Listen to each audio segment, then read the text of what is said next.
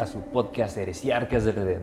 Aquí estamos con Gabriel Cortés y Eduardo Fong en su espacio donde está bien no estar de acuerdo. En esta ocasión, ¿Y tú cómo te llamas? Ah, perdón, es que ya supongo que todos me conocen, o sea, el famosísimo Víctor, que pues, no, ah, nadie ubica, pero está bien. es que no era importante Gaby decir no. Oh, claro. Ni modo. Y pues sí, estamos aquí. Hoy les vamos a hablar de un tema un poco, este, creo que es poco conocido, aunque tal vez lo hayan escuchado en algunas películas, pero vamos a ver, es el tema de las abejas. Aquí nuestro compañero Eduardo Fong, biólogo experto, nos va a platicar sobre estos interesantes y curiosos animales. A ver, Mr. Fong, ¿qué nos pues, puedes decir? Pues conocidos sí son, ¿no? Conocidos sí son. Tal vez, pues, tal vez la importancia no tanto, ¿no? Hablaba de la película de Bimo. No, inclusive esta la importancia, o sea, son, son oh, conocidos. pues, bueno, sí, o sea, está bien, corte, corte. O sea, no, no, no, es que estoy dejando en claro de que si son conocidas, si este conocen la importancia, pero igual les da igual, o sea, les da igual. Bueno, en ese sentido puede ser. Eh, Existe la película ahí de B-Movie, este, hay varios lugares donde te mencionan las abejas, inclusive, no sé si fue Albert Einstein, alguien por ahí que se aventó la de sin abejas no hay no hay vida, ¿no? sí, sí. Si fue él o quién fue. Pues, pues él hay fotos de él con, con, la frase, así que pues, Entonces sí, ¿no?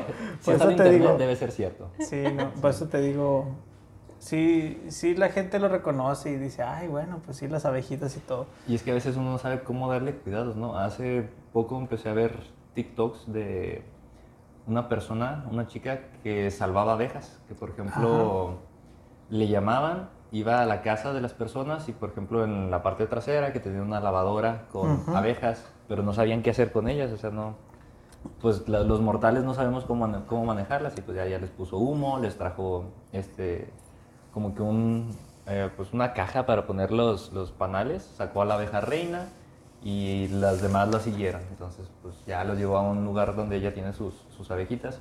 Pero pues la gente común, no sé, tú ves un panal y te espantas, ¿no? O sea, le, echas agua y... No, sí, hay, hay, personas que le tienen fobia y mucho miedo a las abejas. O sea, ven una abeja y dicen, me va a picar. Sí. Me va a picar. Es que fíjate que sí pasa, porque me acuerdo en el kinder, yo tenía la idea, es que si no te mueves no te hace nada no me moví y me picó. O sea, o sea ¿quién, Pues a lo mejor ya habías tenido algunos movimientos bruscos antes de detectarla, no sé, o a lo mejor le, la golpeaste sin querer. Sí, y ya cuando la golpeé me di cuenta que estaba ahí y me quedé quieto, pues para que me picara. Mira, a mí me, me llegó a picar una, una abeja y fue también así, supongo que para, para la abeja, pues una vez que se sintió molesta, pues ya me picó, pero yo estaba con una soda estaba con un refresco así en la mano. Entonces yo creo que como andaba ahí con el azúcar del refresco, pues yo creo que se la molesté sin querer en el a la abeja con, con el dedo y entonces así de repente sentí que algo me picó. Ah, cara, y volteé y estaba la abeja así, ¡ah! así súper eh, ensañada, ensañada así con el aguijón. Entonces pues mi reacción fue mover la mano entonces la abeja salió volando y entonces me quedó la, a la abejona ahí, ¿no? Y lo vi todo y dije, ah, con que esto se siente un piquete de abeja, porque siempre tuve también la curiosidad de, de saber cómo se sentía. Inclusive no sé si, si, has sentido que te ha picado una, una, una hormiga. Sí, pues te De las rojas el, o El ácido fórmico que también Ándale. que arde. Pues haz de cuenta que es un dolor similar. el problema. A, mí sí me han mordido hormigas, pero no me han picado abejas. Ah. Mm. No te lo recomiendo, Gaby. Ni yo te recomiendo las hormigas. No. no. es que, bueno, es que también va a depender mucho de la reacción que tú vayas a tener a la picadura. Porque pues si, si por una u otra no sabes que eres alérgico, pues te va a ir mal. Entonces a mí nomás se me hizo una ronchita así como la de un mosco, así. Capaz que eres alérgico se te hincha toda la mano, ¿no? Sí, o sea, la puedes traer así, ¿no? ¿Se han visto los casos de, perros, de perros así inflamados? sí, bien inflamados, pobres. Pero imagínate que eres alérgico y te pica en el cuello. No, en el labio o algo así, sí he visto personas así también. No, digo, que se le inflame la garganta y no puede respirar. ¿Cómo se murió? Es que le picó una hormiga. murió por el piquete de una hormiga. A mí la hormiga me picó, andábamos colectando en Durango. Entonces ya nosotros bien valientes metiéndonos por los sembradíos y no sé qué y pues en Durango los famosísimos alacranes, ¿no? Y cuando llegamos a la casa en, la, en la que nos estábamos quedando, pues se me ocurrió ir a hacer mis necesidades. Y en lo que me bajé el pantalón, sentí un piquetito en, en la parte de atrás de la rodilla. Mm. Y dije, "Oh, pues quién sabe, ¿no? Pero en eso me empezó a arder como si, ¡ay! Súper, súper, súper que no podía ni. Ya no me pude volver a poner el pantalón, tuve que ir por un short. No y ya, cua- lo bueno fue que sacudí el pantalón y cayó la hormiga. Entonces, por eso me di cuenta que era una hormiga negra de las grandecitas. Y no, porque yo pensaba que había sido un alacrán. Dije, no, ya, ya me morí. Ya, bueno, Le así a tu mamá, aquí está mi testamento, Sí. mamá. Estas son mis últimas palabras. pero no, y al sacudir el pantalón, ya vi que era la hormiga. Pero, ay, no, no, no, o sea, ya no pude traer pantalón como en dos días. Tuve que andar en short todos esos días porque, no, estuvo Qué feo. feo, güey. Entonces, si son de Durango, aguas con las hormigas, ¿eh, Yo creo que ellos han de saber mejor que nadie cómo, cómo Ay, son. no, vamos para allá, para Sonora, para aquellos rumbos. También hay, yo creo que existen las especies más venenosas de, de aquí de México, ¿no? Bueno, tienen muchas especies que tienen mucho veneno para allá. Mm, ¿De qué? Pues como alacranes, Ah, ok. víboras y todo eso, o sea, Animales ponzoñosos. sí, ponzoñosos. Mm. Ujú. Pero no se les hace mucha difusión, pero sí tienen bastantes. Ah, esos sí no son conocidos. Esos Ah, sí ok. no son conocidos, para arre, que pues, veas. arre, pues. No, pues es que está bien, mira, pues al menos yo sé que la gente eh, que llegue a escuchar esto, pues va a decir, bueno, pues no sabía eso de las abejas. Por eso quería hablar este podcast de abejas, para entender un poquito y, y sobre todo aprender de, de la vida de las abejas, ¿no? Y cómo Ujú. socialmente es una jerarquía, cómo ellas manejan toda, toda su vida y cómo se desarrollan dentro del panal, no nomás fuera, ¿no? Para dejarlas de ver como, que, como algo que pica y duele y, y te puede matar, ¿no? No Sí. creo que la- a la gente que le tenga miedo le va a quitar el miedo a las abejas, Sí, ¿no? pues. Pero a lo mejor les mira con un poquito más respeto. Pero ya entiendes que es una sociedad que tiene una reina, que tiene unas obreras, que tienen las que defienden la colonia, ese Ujú. rollo, ¿no? Y, y solamente así como que, ok, abejita, te regalo mi soda, pero déjame en Ya paz. sé. No, mira, pues está documentado que hay alrededor de 20.000 especies de abejas. ¿no? Hay más o menos 20.000 especies. Pero no de, de esas 20.000 especies, pues solamente ahí hay una disputa si son entre 7 o 9 abejas que nomás son melíferas, o sea, son abejas que recolectan miel. ¿Siete o nueve nomás de las Nomás, 20? digamos 9, ¿no? De esas 20.000. Ajá. Mm, Vale. Es una nada. Sí, para que veas, y aquí en México pues hay alrededor de 1800 especies de abejas. Pero uno ve una abeja y dice, pues estas, es- estas tienen una colmena, trabajan juntas, tienen un panal, pero no, hay muchas abejas que son solitarias, que viven en, debajo de la tierra o hacen sus, sus hoyitos. ¿Debajo de la tierra rollo? Sí, o sea, hacen sus hoyitos en la tierra, son Como si este... tuvieran una colonia, como si fuera una colonia de hormigas, pero de abejas. No, o sea, una, una, una- una abeja solita. Ah, ok. Por ejemplo, a- Sí. están los abejorros, no sé si los conoces, ¿no? Que son así, así más grandotes. Pues esos suelen ser solitarios. Sí se les ha visto que andan así varios juntitos, pero no a- a- así como lo hacen las abejas melíferas. O sea, a ese punto de esa organización. Ok. Y a donde quiero llegar con esto es porque, por ejemplo, hace poco, bueno, no, ya tiene rato, ¿no? Que se está hablando de las abejas africanas. Mm, sí que eh, invadieron Estados Unidos, ¿no? No, y también por aquí, ¿no? Pues por aquí empezaron, porque supuestamente fue una un experimento mal hecho Oh. con, con abejas africanas, de esa gente que quiere pues probar acá y no hace un estudio total ni tiene control de, de la fuga de especies. Entonces, eh, pues voy a quemar ahí a los brasileños, ¿no? Porque fueron ellos los que, Que se los que, se, traje- los que se trajeron este, abejas africanas y estuvieron ahí este, haciendo diferentes cruzas ¿no? con la abeja europea, que es la que tenemos aquí, que es una oveja, ah, una, oveja, No. una abeja más dócil que la, que la africana. Entonces, pues empiezan a salir ese tipo de cruzas ahí medio extrañas. Sale una abejita más agresiva, más este, un, poquito, un poquito más, más pequeña y tiene unas diferencias con la europea. El chiste es de que esta sí salió más agresiva y empezó a desplazar a todas las abejas o las que ya estaban actualmente aquí, ¿no? En, en- en Latinoamérica. Entonces, Sí, porque sí me acuerdo de esas, de las abejas africanas, me acuerdo haber visto una noticia donde creo que era un señor que se tuvo que dar en una alberca sumergido porque las Ah. abejas no se iban, o sea, lo estaban esperando para cazarlo y picarle. y Es, es que ese es el problema. Mira, una vez que tú las amenazas o les tiras, les manoteas o les molestas su, su panal, pues actúan colectivamente, ¿no? Sueltan sus feromonas y atacan todas a, morir, ¿no? Ellos atacan a morir porque saben que van a morir. y, bueno, en, sí no saben porque depende de la superficie donde ellas vayan a, a dar el, el, piquete, o sea, inclusive a otras abejas les pueden dar varios piquetes, pero por ejemplo por nosotros en nuestra piel, como su aguijón es como cerrado, como si lo estuvieras viendo como una sierra, entonces cuando incrustan el aguijón, pues ya no puede salir, no es como una flecha, se queda atorada.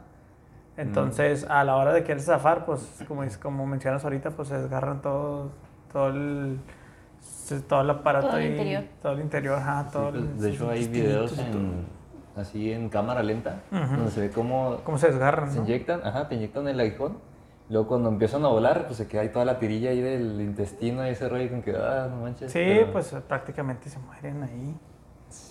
Dan su vida por su colonia. Y mira, si vamos a hablar y si vamos a hablar de importancia de las abejas antes de entrar a todo lo que fue la la, la, africanizada, como le dicen, o las, las abejas estas africanas, la, la cruza que se hizo, pues hay datos donde dice que el 70% de los, de los alimentos que vienen de, de cultivo son gracias a las abejas. Pero pues también a las abejas no son el único polinizador, ¿no?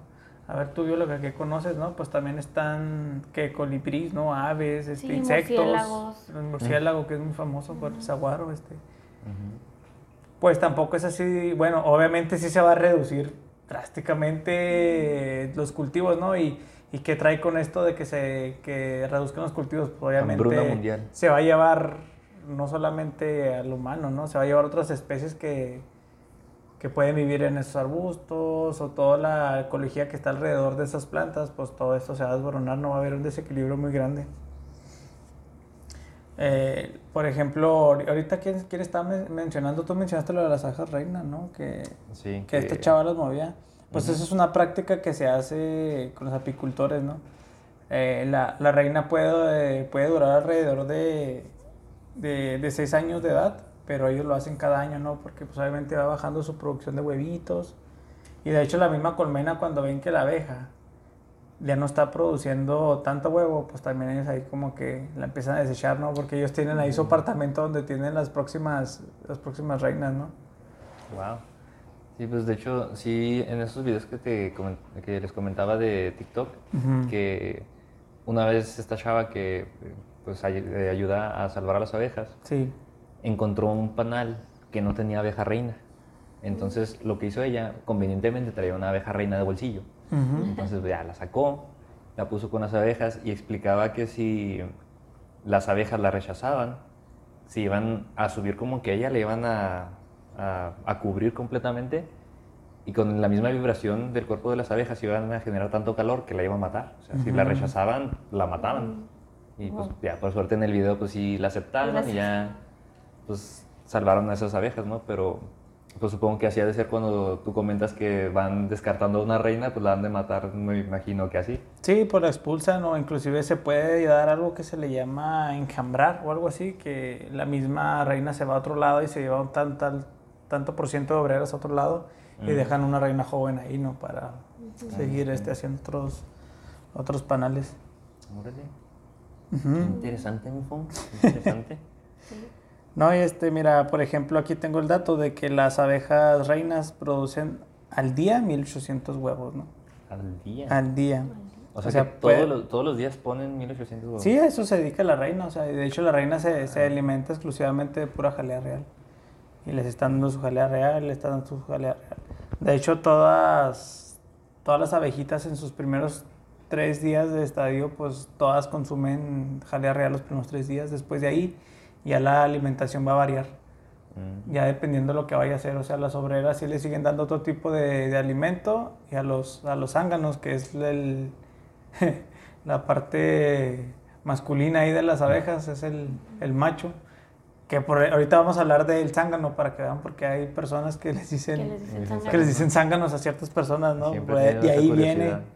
Sí, y de hecho otro dato que traigo por ahí es que las abejas africanizadas o, dicen que son pues mortales y te ponen películas donde hay ataques de de abejas así, mataron un chorro de gente, pero, pues, que en también- realidad... También hay películas de todo, mi familia. Sí, no, de- pues es que te satanizan a las pobres abejas. Hay o una sea. película de tomates asesinos, mi funga, así No, que que no. digas abejas yo creo que es muy creíble. ya. Pero, o sea, yo creo que es más el impacto que dan las abejas asesinas que la que te da B-Movie, ¿no? Por ejemplo, o sea, te sí. quedas más con el lado ahí negativo de las abejas. Supuestamente, pues hubo en un año, puede haber, hubo un dato que eran de mil muertes, o sea, que eran, o sea, mundialmente, ¿no? Mil muertes en un año nada más por causadas por abejas. Es alrededor de 33 este, muertes por, por, por día, o sea, es, es- no es tanto como lo dicen que, que te van a... O sea, obviamente sí, sí las molestas y también puedes, digo, eh, como les decía ahorita, también si reaccionas muy feo al, al veneno que traigan las abejas, o sea, también te puede hacer reacción. De hecho, hay cantidades de, de piquetes, ¿no? Ahí, hay ahí- por ahí hay estudios donde dicen, no puedes recibir tantos piquetes, ¿no? Pero si son muchos y a la vez tantos, pues sí puedes sufrir de un choco, te puedes dar algo. Un choque anafiláctico. Ándale, exactamente. Wow. Y mira, si quieres, vamos a entrar de, de lleno a hablar de cómo está de alguna manera formado el panal, ¿no? A estas abejitas pues se les conocen como antófilos o antófilas. ¿Tú sabes qué son los antófilos? No me acuerdo. ¿No te acuerdas? en evidencia, me dijiste. ¿Alguna vez lo has escuchado, Víctor? No, pues es que no es común, pues ¿no? yo- no, eso sí de plano no. No, Bueno, te así se, le, así, se lo comen- así se le conocen a los amantes de las flores, por eso le dicen insectos antófilos, ¿no? Ok, Mm. ok. Así, así también puedes encontrar ahí en un documento o algo que digan antófilos y pues te pueden salir cualquier animal que esté relacionado o muy estrechamente relacionado con las flores. Ajá. A ver, eh, este.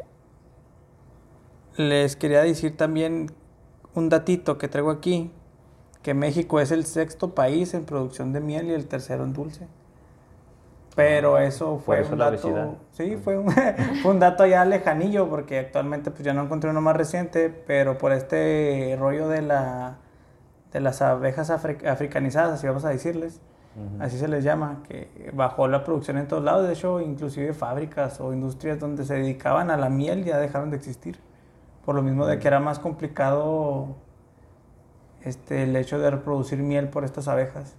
Y aparte de que ellas, te digo, eh, ellas son, se dan mucho a que se mueven, a que si no les gusta el clima, se mueven, que si no sienten las condiciones, se mueven, no son tan estables. Tendrían- tienen que darle ahora sí que condiciones todavía aparte de las abejas como para poderlas tener reproduciéndose. A lo que la abeja esta europea estaba acostumbrada pues, al frío, ¿no? A la mala vida. a la mala vida y estas pues vienen de allá de África del Sur, un poquito más templado, más tropical el rollo. Y mira, vamos a hablar de, de cómo son los roles, porque están muy interesantes los roles que llevan dentro de- del panal. Mira, esta cosa ya quiso prender. Por ejemplo, las obreras, esas son las que están destinadas a ser obreras, las abejas que están destinadas a ser obreras. Desde los primeros días que nacen ya están haciendo su trabajo. O sea, esas Pero- no hay día que no trabajen, ¿no? Pero ¿y cómo lo designan, no? O sea, no creo que haya una abeja diciendo tú serás obrera, tú serás, no sé, defensora del panal o... Es que sí lo hay, porque así se van, eh, Ah, ¿sí? eh, así se van, Tal cual, este, así. sí, o sea, ellas se van, este, solas organizando. O sea, por ejemplo, unos días, mira, la primera tarea que tienen una vez que nacen y ya están su cuerpo completo son limpiadoras.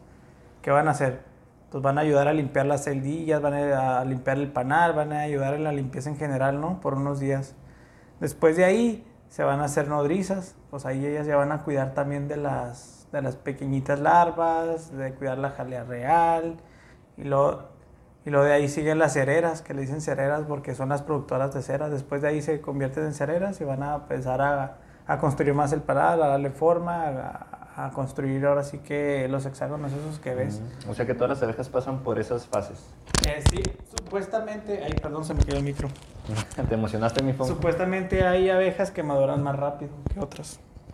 Pero también tienen diferentes características físicas, ¿no? O sea, cada, las obreras, los zánganos y las reinas son, son diferentes. Ah, no, sí, En claro. morfología. Sí, en morfología sí. Pero si quieres, ahorita vamos por este rol y ahorita vemos unas diferencias que tienen algunas. Ahí está el avión Ah, del mira, el podcast. avión. No podía faltar. Para que no lo extrañen. Sí. Si preguntaban dónde estaba el avión, ahí está. Hay, hay un término que se llama este, las, las pecoreas, las pecoreas son las, cuando se va a pecorear o algo así, es cuando la abeja va y recolecta polen, néctar, resina, todo eso, eso le dice pe pecorear.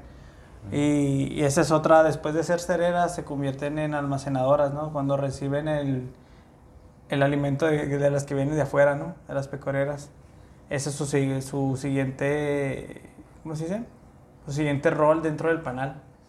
Después de eso se convierten en guardianas o en centinelas o como quieras llamarles, en soldaditos afuera del panal para poder este de alguna manera defender ellas defender, ¿no? De que llegue cualquier otro intruso, de que llegue alguna avispa, una abeja de otro lado.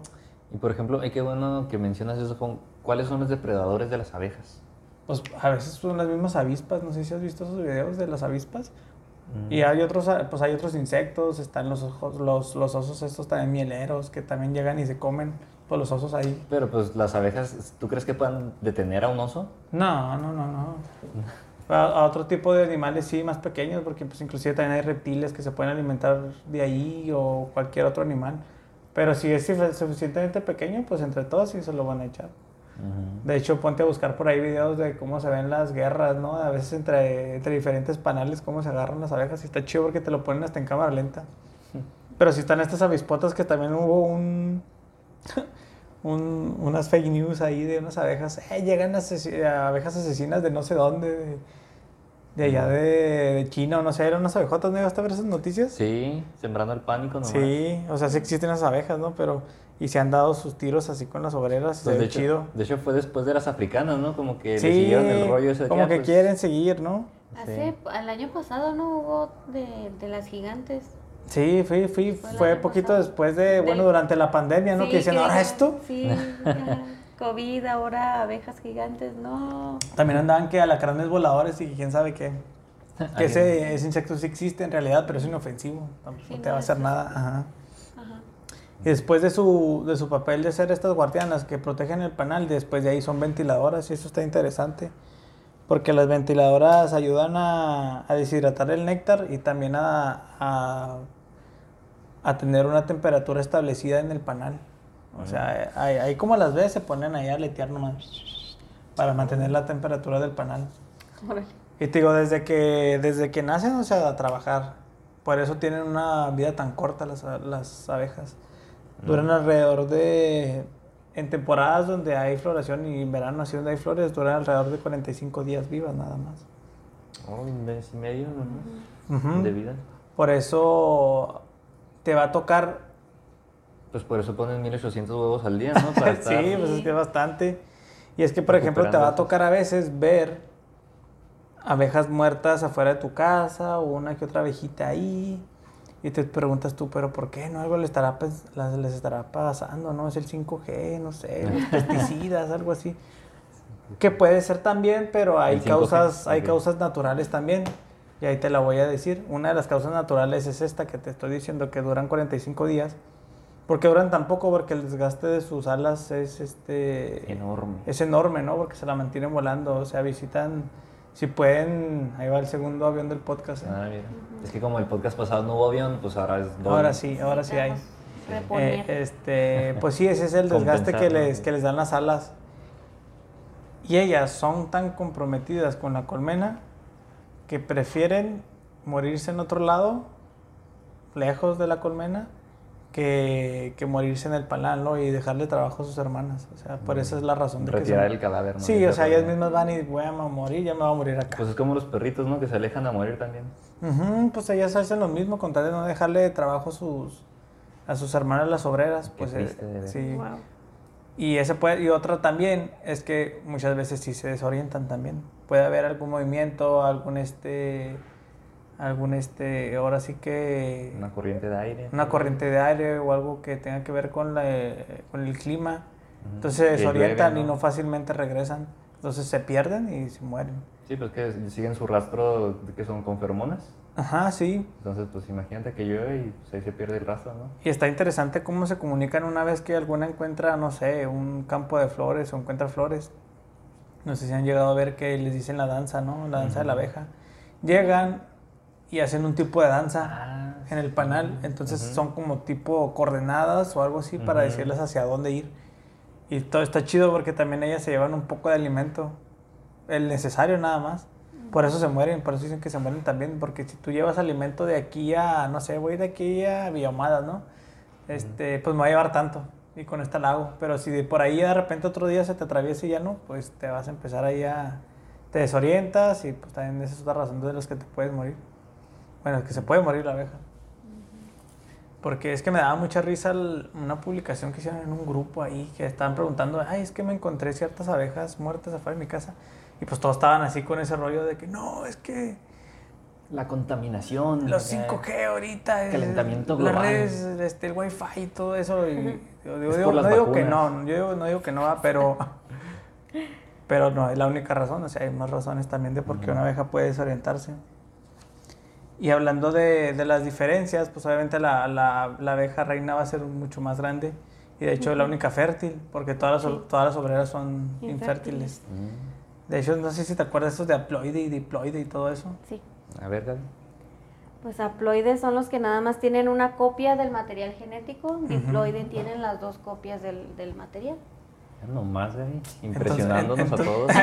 Entonces, si vamos a entrar, por ejemplo, vamos a hablar del zángano, ¿no? El zángano es un este es un haploide, nada más tiene la mitad, no tiene toda la, la otra parte de genética como de material genético como dice Gaby. Estos zánganos, ahí te van porque le dicen zánganos. Porque no hacen nada, me imagino. Exactamente, o sea, no, por ahí he leído que sí tienen pequeños roles dentro del panal. Molestar a por- las demás abejas. Pero por lo general, esos güeyes están criados nada más para reproducirse. Mm. Ni siquiera tienen aguijón, güey. Este, son torpes para volar, no saben alimentarse por ellos mismos. O sea, todo el tiempo las obreras los están alimentando. Wow. Ok. Simplemente esos zánganos son necesarios para el vuelo nupcial. El vuelo nupcial es una temporada de donde salen los zánganos y las reinas para reproducirse en el aire, güey. O sea, se reproducen en el aire, se encuentran en el aire, se agarran y órale. Y la abeja reina se puede reproducir con 7 o 14 zánganos, ¿no? Y tiene una, una, una bolsita o algo así donde almacena, ahora sí que... El esperma. el esperma del zángano, que le dicen la espermateca, ¿no? Algo así, ¿cómo? Sí, la espermateca es, pues, es, es- es una... Una bolsita donde. Sí, es una bolsita almacena donde ella almacena. Es una biblioteca, Sí, pero de esperma. espermateca. Ok. Ajá, espermateca. Entonces, te- como te digo, pues ella también trata de entre más zánganos agarre, entre más, eh, obviamente los más viales, ¿no? Los más fuertes, los que le lleguen allá donde anda volando, pues va a, va a recolectar mucho material genético pues para toda su descendencia. Ahora que eso pasó, el vuelo nupcial, que así le llaman, estas abejas van a regresar a su panal, a su colmena, a su colmena, perdón, y los zánganos, pues las, las obreras les van a decir, no, tú ya, Cumpliste. bye bye, ¿no? Tú ya cumpliste, Órale. ya... Ya no te vamos a alimentar ya en la chale, boca. ¿no? Ya. Inclusive supuestamente mueren después de reproducirse por lo mismo, porque ellos no tienen un aguijón, tienen como un este... ¿Cómo se le llama? Se me fue el nombre. Un ovipo- ovipositor, ¿no? Mm. Donde él nomás es... Parece, es parecido a un aguijón, pero no, nomás lo usa para, para inyectar ahora sí lo que es la, la esperma. Pero después de eso también muere, después de reproducirse, digo, es su única función. Y las abejas lo tratan como tal, ¿no? Tú nomás sirves para esto y tal. Mm. Supuestamente a los que no se llegan a reproducir, he leído casos donde las abejas le dan todavía chance un rato al zángano de que ande ya adentro. Pero ya los empiezan a estorbar y órale, para afuera. Y digo, el zángano es, un, es una abeja que por sí solo no va, No sobrevive. no va a sobrevivir porque no tiene. Es como, como lo que estábamos hablando hace poco unos, unos amigos. De que dice, ah, es que rescaté un pajarito y voy a dejar que crezca y todo, y luego lo va a Mm. liberar. No, pues ese No, pájaro que vas a liberar no va a saber hacer nada, ¿no? O sea, se va a morir. Pues es que es como todos los animales de circo, ¿no? Y todo eso que... el que... Bueno, no, porque eso sí los liberaron a, a humas y, y cosas así. Mm. Pero no sé, un animal que ha vivido en cautiverio toda su vida, lo liberas y no va a saber hacer nada. O Sí, sea, ¿no? Pues que no aprendió a cazar, no aprendió a cuidarse de los depredadores. Ajá, no entonces, sabe pues- de la vida. O sea, un animal Es un niño rico. que nació en cautiverio ya no puede reintegrarse al, al mundo salvaje porque se lo, se lo van a cargar. Pues lo mismo pasa con los zánganos. Esos ahí siempre estuvieron encerraditos, a gustito, a temperatura chida. Tenían sus mayordomos, a ver, ya es la hora de mi comida, porfa. De hecho, recuerdo, Masticada, por favor. Sí. de hecho, recuerdo algo de que a veces la misma reina elegía quién iba a ser su, su, su descendiente, ¿no? Quién iba, quién iba a seguir los pasos. Y supuestamente a las, a las abejitas que estaban dispuestas, bueno, que estaban ahí alimentándolas de pura jalea real para que fueran una, una abeja reina, a las que no les gustaban les daban cuello también. Y siempre como que seleccionaban una. Y las demás, pues no, a desecharla. Qué, qué bella y qué cruel es la naturaleza. Sí. Pero ve el nivel de organización que tienen, o sea, son un, un superorganismo, no ¿no? Funcionan como uno mismo, cada quien sabe su rol desde que nace y lo hacen. Y son tan comprometidas, de hecho, ahorita que mencionabas eso de que de las picaduras, de que el vato se tuvo que meter a la alberca de Duisburg, lo mismo dan su vida con tal de, de defender el, el panal. Ujú.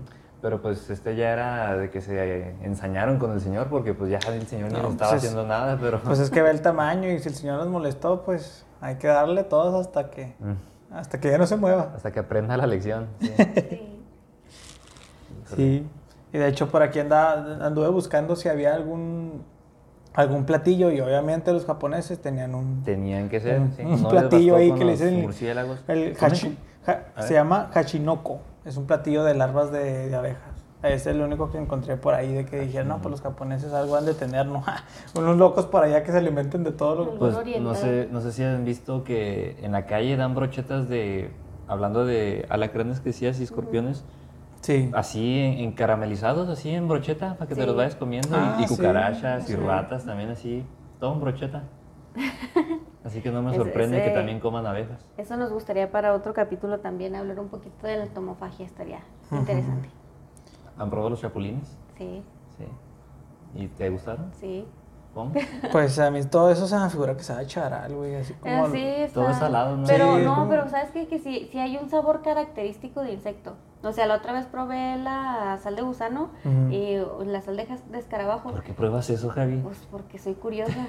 Curiosidad, curiosidad. y, y hay un sabor como ah, a insecto, es que no sé cómo explicarlo, pero es como grasosito, como a charal, pero no tan similar. No me estás convenciendo, ¿eh? Yo no probaría eso. Es que ya es que muchos dicen, ah, sabe a pollo, todo sabe a pollo, no sé qué, no. Según el error en la Matrix que dice que La todo rata sabe a pollo, la Sí, el tortorita conejo sabe a pollo. La rana Entonces, sabe a no, pollo. pero acá, por ejemplo, sí. el pollo sí, sabe a plástico. Sí. Sí he probado varias cosas. Ray, él, en sus clases de gastronomía, le tocó una clase de, ¿cómo se llama? Cocina prehispánica. Y ahí cocinaban muchas cosas y claro que me tocó probar. Pero eso vamos a guardarlo para el episodio de entomofagia, pero sí, sí he probado muchos insectos. Espero no, chicos, ¿eh? Ya escucharon. Sí. Sénse atentos. Híjole, pues yo soy medio. medio piqui para eso. Sí, me da cosa a veces ¿Sí? comer ahí. Sí. Por ejemplo, que ya cuando los veo llenos de chile o de caramelo, digo, eh, pues bueno. Pues sabe, sabe a chile, o sea. Pero así solillo, así sequillo, sí me da cosilla, ¿no? Ah, no. Pues las cucarachas son las que sí no me an- animaría a probar, pero ¿Cómo era? En... jugosas pero sabrosos. jugosos pero sabrosos. Sí. Hakuna Matata. Oye, y fíjate que estas abejas, las que les, damos- les estamos llamando africanizadas, que es también se llaman apis mellifera, como la comúnmente europea esta que conocemos, pero esta apis mellifera escutelata, así se llama. Cutelata. Escutelata. Escutellata. No, es cutelata. Escutelata. Pero digo, para los que ahí andan mencionando los nombres científicos Mal. mal. No van a decir, no, es una escutellata. Pero no, bueno. no, ese es chutelata. No, es chutelata, sí, Chute- cierto, es el chutelata. chutellata. Es chutellata. Creo que eso suena más japonés que. Sí. Es que ahí los nombres en latín a veces sí dices tú, wow. Pero mira, eh, eh, eso que pasó de los, brasi- de los brasileños fue allá en 1956 cuando hicieron ese, allá sus cruces. Es que también, por lo que estaba leyendo, lo hicieron al aire libre y por, con varias colmenas. Y, o sea, no tuvieron control de nada, ¿no? O sea, les Sí. valió. Ellos nomás querían ver resultados. El chiste es que evolutivamente han sido muy exitosas esas abejas. Regresamos a los experimentos con animales. Mm, ya sé, ¿verdad? O sea, han sido muy exitosas, aunque hayan causado muchos conflictos y estén causando actualmente conflictos. Pero mira, colonizaron 20 países en 50 años. wow. Y se han ido adoptando y digo, ellos lo que tienen es que se pueden ir moviendo, no se quedan estables y se pueden ir moviendo donde más les guste, ¿no? Pues es que al ser una combinación de tanta cosa, pues claro que vas a aumentar la diversidad y vas a Sacar lo mejor de cada uno, ¿no? Ajá. Inclusive... Y lo que no se da, pues se muere. Entonces ya fue una selección artificial, pero... Diagonal natural. Diagonal natural. Y supuestamente el dato que leí es que ellas producen 3.000 huevos al día, las, las, las abejas, esas reinas. Y también habría, había este, diferencias que también les favorecen a esta cruza, pues de que son un poquito más pequeñas y son menos pesadas también. Y bueno, pues esto de que son más pequeñas y menos pesadas para los apicultores no les sirve mucho porque por ende las celdillas son más, más pequeñas y producen menos, Miel. menos miel. Ajá. O sea que a fin de cuentas sí producen miel. sí, sí, claro que sí. Mm. Y este también aquí tengo otro datito, mira, que dicen que, que, de, que en México allá por el 2010 se producieron 55 millones de toneladas de miel, de las cuales 31, 55 31, 31 mil de, de millones fueron de exportación. Y es que ese número ya es inmensurable, o sea, porque una tonelada son mil kilos. Sí, Ahora, imagínate un millón de toneladas. no, y no, ahora no. 55 millones de toneladas. Dice que las ganancias fueron de, En un 60 año. de 69 millones de dólares. Pero, por ejemplo, ¿cuánto, ¿cuántas abejas se necesitaron para producir esa cantidad? Uy, pues olvídate. Las. Sí, o sea, ¿Cómo se dice? Los Las miles. Miles. No, pues a las. ¿Qué dijiste? ¿Cómo era que eran 7, 9 especies? No. No, teníamos 1200 especies, 1800 especies, ¿no? Pues por ahí anda el dato, por ahí anda un dato que siempre lo veo diferente de cuánto llena, cuán- para una abeja cuánto Sí. te llena una cucharada de, de miel. Mm. Pues inclusive creo que ni una abeja en toda su vida creo que Dice te puede... que para una cucharada de miel Ajá. se necesitan de 10 a 12 abejas. Para reunir un kilo de miel, 2.500 abejas. 2500 Pero visitando miles de flores, Ah, sí. miles de flores. Sí, pues. de hecho, Imagínate. Tenía. ah, Y lo de estos de estas ganancias de 69 millones de dólares beneficiaron a 40 mil apicultores. Ujú. Y de hecho ahí me tenías unas preguntas, ¿no? Que querías hacer, que no sé qué. Espera, espera, Que espera. muy, el muy experto. No soy experto, nada más me gustan y me ha gustado leer sobre ellas y, y está muy interesante. Habrá datos que se me pasen o, o algo así, pero Pues sí, ¿cuál, ¿cuál es la importancia de que, tenga, de que tengamos conciencia del- de las abejas? O sea, ¿qué pasa si nos quedamos sin abejas? Sí, o sea, ¿por qué estamos mira, haciendo este, este científicamente episodio? está Sí. comprobado que un, un- fácil un tercio de la alimentación se va a perder. Y este, pues el, eco- el ecosistema se va a desboronar, se va a desestabilizar y va a haber no nomás pérdida ahí, va a haber pérdida en todos lados. Además tenía entendido que mucha de las de lo que polinizan las abejas tiene que ver inclusive hasta con la producción animal. Sí, O sea, se va a ver afectado inclusive la producción de carne, no nada más la producción de, de vegetales, por así decirlo. Por eso te decía que había mucho animal involucrado en la alimentación de plantas y todo lo que conllevaba, no sé, los frutos o, o, este, inclusive el hogar de muchos animales, este, los árboles, ¿no? Todo Sí, lo pero que eso, eso va en el lado del ecosistema como tal. Pero si nos queremos ver un poquito egoístas en, en el ¿Qué, sentido de los eh, ¿Cuándo, ya sé, en qué le va a afectar al humano, porque al ecosistema el que desaparezca una, enfer- una enfermedad, en el que desaparezca una especie, al ecosistema le afecta en, pues en su cadena trófica y todo eso. Pero al humano, o sea, si lo aterrizamos al humano para que veamos la importancia, porque muchas veces Entonces, que solamente es- así. Es un efecto dominó, ¿no? O sea, Ujú. empieza a afectar un poquito el ecosistema como propio de, de- perdón, del don- lugar donde están viviendo, pero eso va a afectar, como dice Fonga, a las plantas, a la producción de alimentos, y pues tenemos la mala costumbre de comer tres veces al día, entonces si no hay alimentos, pues va a haber problemas, la comida va a estar más cara, la economía se va a hacer pues todo un caos, entonces... Así que si no, no quieren vivir esa, ese apocalipsis, cuidan a las abejas. Y es que agrégale que no solo a estas abejas africanizadas, todavía agrégale este, los químicos, ¿no? En los campos, pesticidas y todo eso que no son selectivos, o sea, te van a matar. Cualquier insecto. cualquier que- insecto, ¿no? que O sea, te llevas a todos. Es como cuando te tomas antibióticos y no están recetados, pues te vas a llevar todo, ¿no? Incluida tu flora bacteriana. Ajá. Y es lo mismo que pasa con todo ese tipo de, de pesticidas o todo, todo lo que echan ahí en los campos. Pues también se van a las abejitas junto con ellos. Entonces, ¿crees que deberían de buscar otra forma de fertilizar los... Sí se busca Campos. y hay muchos estudios y de- inclusive uno de mi tesis fue a, fue a eso, ¿no? De que estaba en contra de los fungicidas químicos, o sea, quería hacer algún, uno, uno natural Mm. para que se, a- se encuentre una manera de no afectar tanto al medio ambiente, que sea amigable, no a un fungicida ahí que pues, te, digo, te lleva todo. Quieres tumbar un hongo y te llevas todo, ¿no? Pero es que son hongos muy agresivos, güey, o sea, sale un hongo y te tumba toda la hectárea, todo el campo, ¿no? Te lo tumba en días, si no lo, si no, si no lo detectas a tiempo. Y sí hay remedios, de hecho hay otros que se llaman control que biológico. Control biológico. El control biológico a veces se pueden controlar con otros tipos de animales. Poniendo a su depredador. Poniendo a su, a, su, a su depredador. Por ejemplo, me daba mucho risa un meme que andaba por ahí de la vaquita, ¿no? De la vaquita esta, la, la Catarina. Ah, la. Sí. Que decían, como no sabía que esta bestia podía comer tanto pulgón, ¿no? Porque es este, un depredador natural de los pulgones y a veces también es una plaga el pulgón. Y a veces así lo remedian con esa, con la Catarina. Chiste así- para biólogos. porque- Pero se come acá un chorro de pulgones. Es que los pulgones son. Si conoces el laurel, el rosa laurel. Ajá. ¿Te has alguna vez acercado a verlo? Pues, no, no, Por sí, curiosidad de ahí. viejecillo. Yo no tengo esa curiosidad nata como Bueno, chavos. de pues ahora la vas a y- tener. Acércate a un laurel y es muy posible que veas pulgones ahí. Pueden ser amarillos, rojos, verdes, pero son unos insectitos chiquitos. Ujú. Que por eso a veces ves las hojas brillosas, Ah, ok, ok. porque son como que sus heces, ¿no? De lo que, lo que hacen y Oh. dejan ahí. Entonces, este, las catarinas se los comen.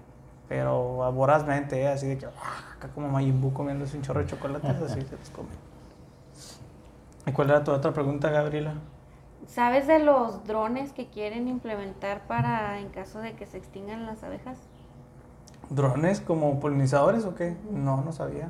Ah, bueno. Pero mira, para que ya estés viendo eso es porque ya estás mal. Sí, O obviamente. sea, ya estás pensando en una alternativa. No- van a ni, te- ni siquiera te está importando, no sé, No remediarlo, piensas, ajá, ¿no? no piensas en prevenir, sino ya en arreglar el problema que sabes que vas a causar. Es como cuando yo veo que están buscando vida en otros planetas, le digo, ¿por qué, güey? O sea, Pues, porque Arregla la este tierra. no sí, o sea, ya estás mal. O sea, si ya estás buscando dónde correrle es porque ya andas mal.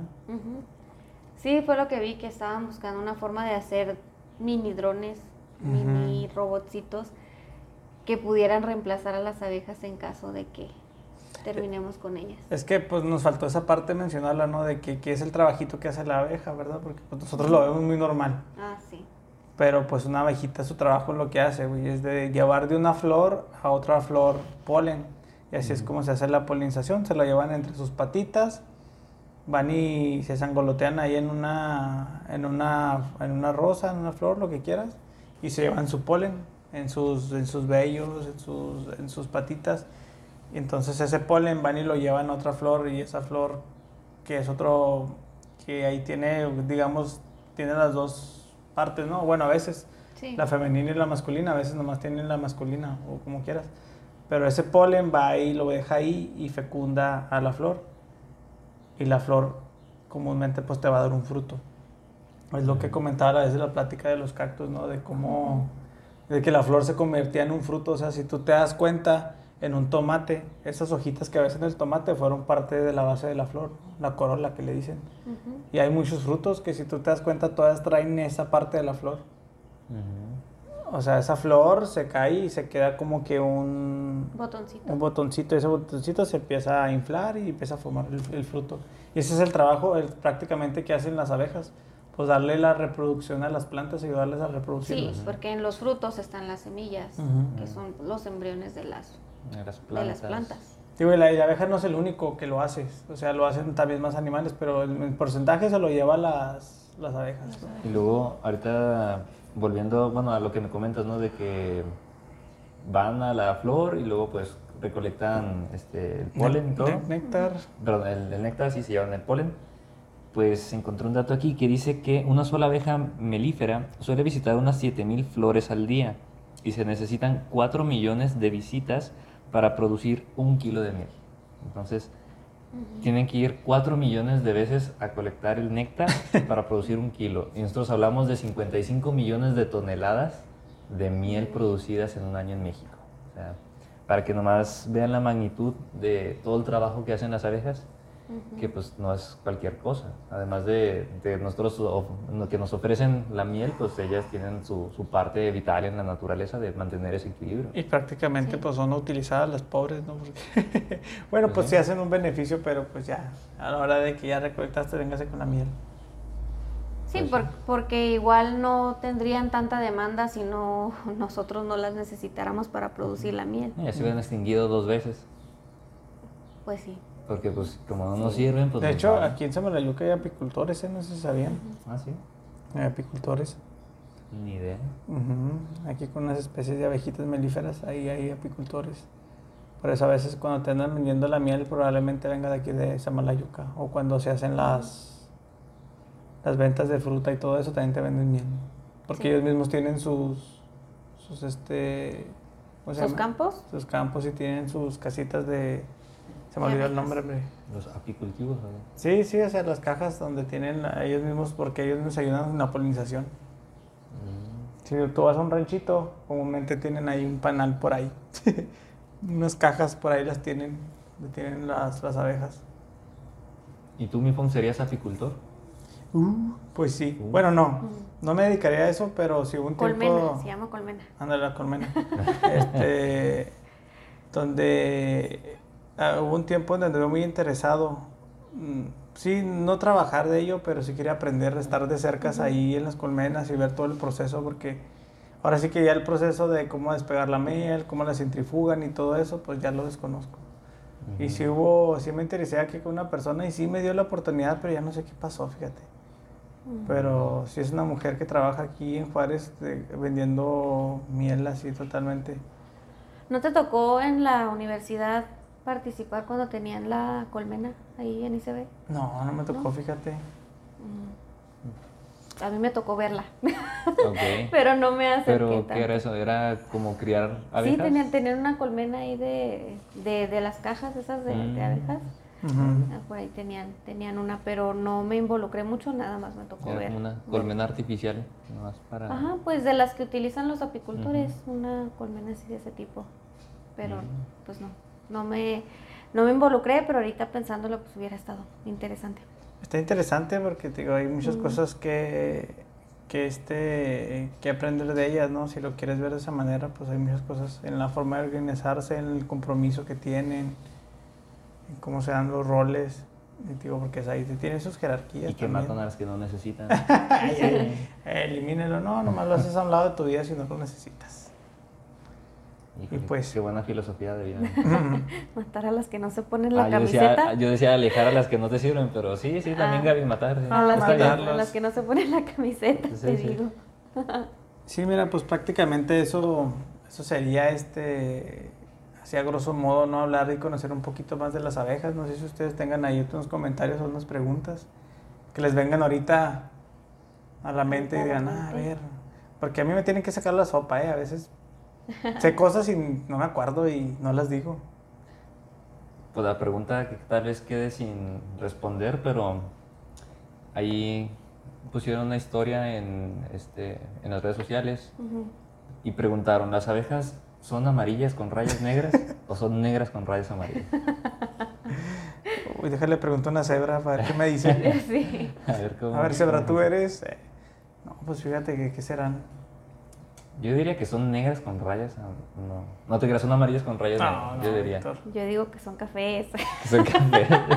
Pues mira, una vez que traen el polen ya las ves todas amarillas. sí, güey. Pues mira, es una ovejita amarilla. son como cafés naranjas. Pues sí, no Y sabes. Luego, creo que otra cosa interesante de comentar de las abejas es que ven más colores que nosotros. Inclusive Sí. creo que el color que no perciben es el rojo, pero sí el ultravioleta sí lo perciben a todo lo que da. Sí. De hecho, ellas... Así, así ubican las flores, ¿no? Ujú, De hecho, tú las flores si las pones en ultravioleta tienen un color bien distinto al que nosotros percibimos. Y es como un target, ¿no? O sea, ellos lo ven así como, como la flor, ¡eh! Aquí estoy, bien llamativas, ¿no? En ultravioleta, de hecho, hay, hay videos donde cómo ven las abejas las flores y se ven así bien intensas, ¿no? Los colores bien vivos. Por eso también fácil las encuentran porque es algo llamativo. Inclusive el zángano, una forma de detectarlo también es porque es más robusto, tiene unos ojos más grandes, está comúnmente más grande que todas las obreras, pero lo mismo de su visión o tener un amplio espectro es porque tienen que encontrar a las reinas una vez en el vuelo nupcial que les decía, ¿no? Para poderlas encontrar. Vaya, interesante. Inclusive dicen que se, se las abejas africanizadas se reproducen mejor porque dicen que salen hasta más temprano que ah. las otras y que son más pacientes y tienen todavía más posibilidades que los otros zánganos de encontrarse a una abeja europea y reproducirse con ella. O sea, son todavía más truchillas esos zánganos. Entonces eso sería como que la parte clave de su éxito evolutivo. Que los Eso y que, que se pueden mover y que tienen también menos tamaño y todo ese tipo de cosas. Y pues hay a ver ahí un chorro de cosas ya genéticas que, que les dan de favorecer. Menos eso de la temperatura. Porque inclusive creo que las abejas estas, las, las europeas, la, la melífera, ellas hacen como un tipo escudito cuando están muy este las, cuando llega la temperatura abajo de 10 o por ahí, se cubren todas para poder mantener la, la temperatura de la abeja reina y en todas las larvitas. Cosa que supuestamente no hacen los, las africanas. Ok. Por eso se mueven. Por eso migran. Migran. ¿Y qué nos puedes contar sobre algunas propiedades de la miel? Pues mira, ahorita lo que se me viene a la miel, lo que se me viene a la miel es de que Estamos hablando de abejas, Siempre se ha dicho de que no, no caduca jamás, ¿no? Ah, sí, un alimento no perecedero. Ajá. interesante eso. Por ejemplo, cuando abren ahí este, tumbas egipcias y se encuentran la, la miel intacta, ¿no? Como que ellos ya lo sabían. ¿Cómo? ¿Quién sabe? Ahí ya es otro rollo, pero lo sabían. Aliens.